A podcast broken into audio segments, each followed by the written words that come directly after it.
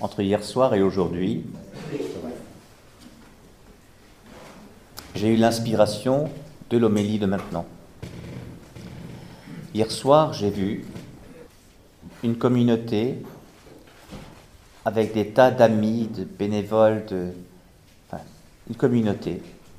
Il y a toujours des alliés, des amis et des bénévoles dans les, dans les communautés vivantes. J'ai vu une communauté se mettre au service de quoi?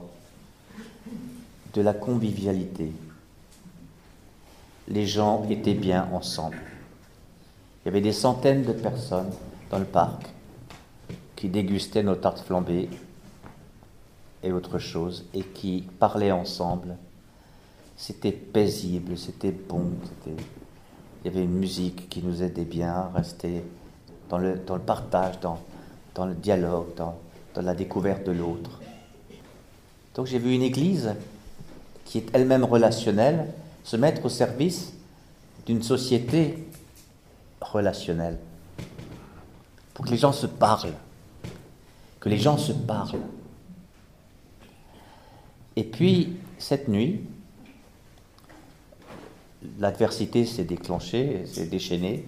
Une vague orageuse nous a détruit une partie de notre beau plafond de la chapelle, et puis fait des dégâts des eaux importants, ici et puis en dessous. Voilà. Moi, j'ai découvert ça que ce matin à 7 heures, mais j'ai appris après que la véritable histoire, c'est que ça a commencé à 4h30, au moment de l'orage. C'est donc qu'il y avait quelqu'un qui, qui déjà veille, veillait, voyez. Et puis ça a déclenché tout un processus fraternel d'entraide toute une cascade fraternelle d'entraide. Et du coup, de quoi parlait-on ce matin? De la cascade fraternelle d'entraide, et pas de la cascade d'eau qui tombait du, plafond. C'est-à-dire qu'il y a une sorte, et moi j'ai capté l'ambiance tout de suite, et ce matin, il y avait, il y avait une joie même ensemble, il y avait une, une, prise en compte ensemble euh, du, du problème pour le résoudre. Et, il y avait une joie de faire ça ensemble. La même joie que d'installer tout hier pour que les gens soient bien. Et ensuite désinstaller tout. Voilà. Et ici, il fallait tout arranger euh, pour que, euh, pour vous puissiez venir. tout ça s'est fait dans une fraternité, je dirais, de manière ecclésiale, en église. En église. On parle beaucoup de synode, de faire les choses ensemble. Eh bien là, on était en plein synode. Voyez tout le monde s'y est mis, chacun avec son don. Et c'était magnifique.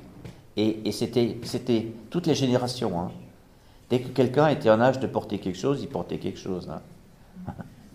C'était beau à voir, vraiment beau. Un témoignage d'église. Parce que l'église, c'est la fraternité en action, voyez C'est l'esprit de service. C'est pourquoi j'ai souhaité aussi qu'on nous mette ici là, cette, représentation de Marie. On l'appelle la Marie marcheuse, mais, c'est aussi la Marie mère de l'Église, Marie, qui, a dans, son grand manteau les fidèles que nous sommes. Voilà. Parce que Marie, vous voyez, Marie, elle est tellement habitée du Seigneur, Marie de l'Annonciation. Euh, vous rendez compte le message qu'elle avait dans son cœur, et elle méditait toutes ces choses longuement dans son cœur. Marie avait dans son cœur tellement le Seigneur qu'elle avait aussi dans son cœur le service de l'autre. Et c'est Marie de la Visitation qui, immédiatement derrière, se précipite vers, vers Élisabeth pour l'aider.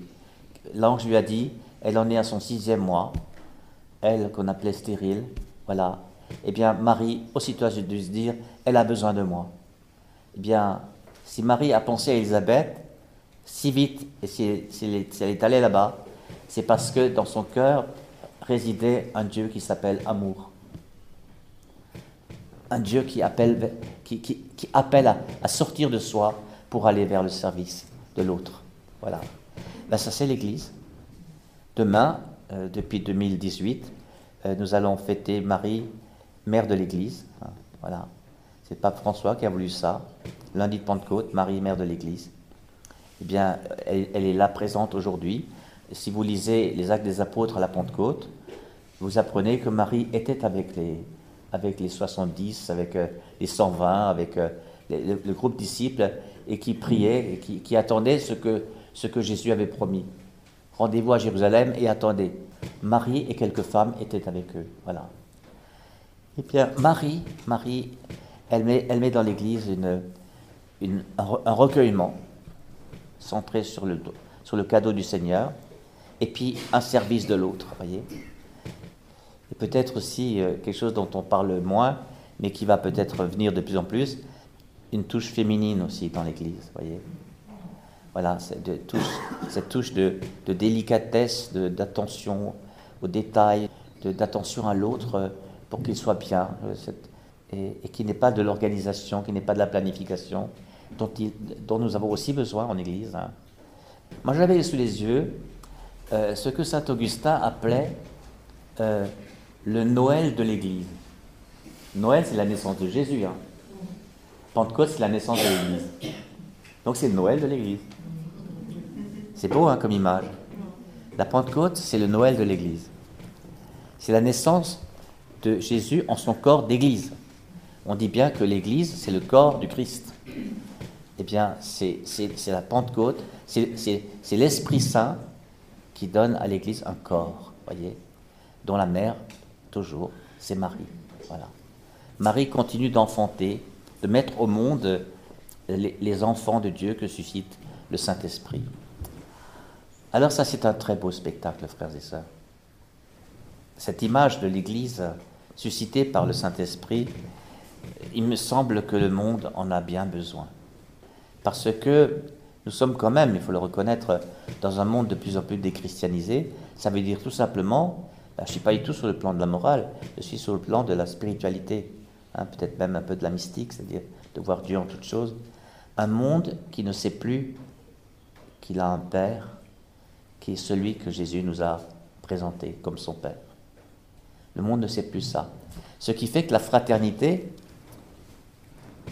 il faut la regarder dans liberté, égalité, fraternité, dans, dans les devises nationales, là où c'est marqué. Hein. Mais la fraternité, on ne sait plus sur quoi la poser. Est-ce qu'on est frère parce que c'est dans la devise nationale Liberté, égalité, fraternité Ou est-ce qu'on est frère parce que dans le cœur, dans le cœur, nous savons que nous sommes de la même famille. Nous sommes de la même famille.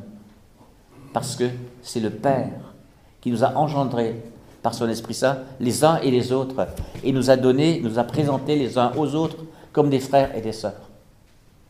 En ce moment, vous pouvez vous tourner à droite et à gauche. Le Père vous dit Regarde ton frère, regarde ta sœur. Et si c'est votre frère et sœur de chair, regardez ailleurs. Pour dire que vous avez des frères et des sœurs plus loin que dans vos propres familles. Et ça, c'est une merveille. Et ça, c'est la merveille de la Pentecôte, frères et sœurs. Et, le monde a besoin de, fraternité, c'est-à-dire euh, où chacun est concerné par chacun. Chacun est concerné par chacun. Et du coup, on n'est pas obligé de dire euh, au nom de la solidarité, il faut que ceci, au nom de. Nous ne pouvons pas laisser les frères couler. Nous ne pouvons pas les ignorer. Hein. Il y a des frères riches et des frères pauvres. Et bien que les riches s'occupent des pauvres, mais vous savez que les pauvres s'occupent aussi des riches. Hein. Et ainsi de suite. On échange, on partage. Vous savez, l'Église n'a pas vocation d'être euh, un monde dans le monde, hein. Euh, d'être une société dans la société. L'Église, elle a vocation d'être le levain dans la pâte. C'est-à-dire, elle a vocation de faire que dans le monde entier, on est, on est de la joie à avoir des frères et des sœurs en regardant à droite, en regardant à gauche l'Église. L'Église, le but de l'Église, c'est pas de grandir. Le but de l'Église, c'est de faire grandir. Le but de l'Église, c'est que ce qu'elle porte comme trésor dans son cœur, ce qu'elle porte comme trésor dans, dans sa manière d'être et de faire, eh bien, c'est cadeau pour le monde. C'est cadeau pour le monde. Mais, mais le monde, il sait de moins en moins de quoi il s'agit quand on parle d'Église, même de, la foi chrétienne, alors on dit, on entend comme ça quand je, quand je parle, quand il m'arrive encore parfois de parler avec des gens, comme je sors de moins en moins, je, pour des raisons d'handicap, je, je, vois de moins en moins de monde, mais quand je, rencontre des gens, euh, par exemple dans les salles d'attente de consultation que je fréquente assidûment, eh bien, euh, vous savez, mon père, moi, la religion, Alors, certaines fois, quand je sens que la personne est, bien, bien dans ses pompes, et, alors je dis, vous savez, moi aussi, hein. moi, la religion, on n'est pas serviteur de la religion, on est serviteur du Dieu de cette religion. On est serviteur des, frères et des sœurs qui naissent dans cette religion. Notre religion, c'est que, notre Dieu d'amour, il s'est fait l'un de nous pour qu'enfin ça nous rentre dans la chair, dans la peau. La chair, c'est la peau, c'est notre personne. Ça, nous rentre dedans que, que nous sommes remplis d'amour et que nous sommes faits pour l'amour. Dieu s'est fait homme pour que l'homme devienne Dieu, c'est-à-dire comme lui. Soyez parfaits en amour comme je suis parfait. Soyez parfaits en miséricorde comme je suis parfait. C'est-à-dire toujours. Le parfait veut dire toujours. Ça ne veut pas dire que ben, ça plus aucune faille. Nous sommes remplis. Et vous avez vu dans, les actes des apôtres, il y a quelque chose qui, qui est super. Il y a marqué La maison où ils étaient assis en fut remplie tout entière. La maison. L'Église est remplie d'Esprit Saint. Hein. Tous furent remplis d'Esprit Saint. Donc la, maison est remplie et chacun est rempli.